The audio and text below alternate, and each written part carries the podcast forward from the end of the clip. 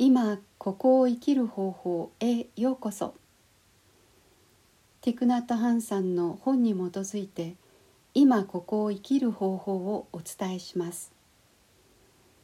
今回は散歩という瞑想をする時。散歩という瞑想はとても楽しいものです。一人でも誰かと一緒でもゆっくり歩きましょう。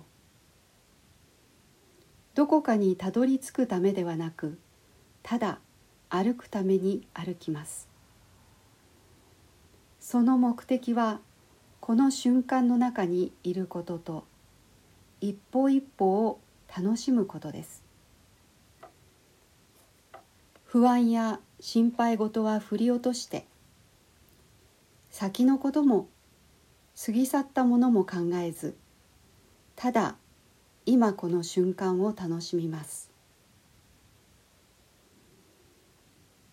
世話しない一歩は大地に不安や悲しみを残します。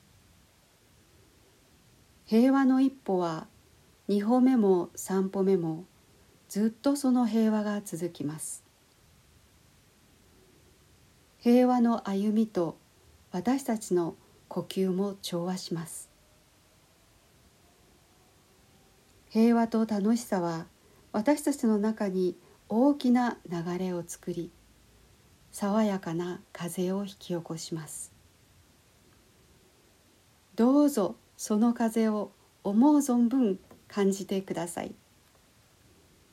ありがとうございました。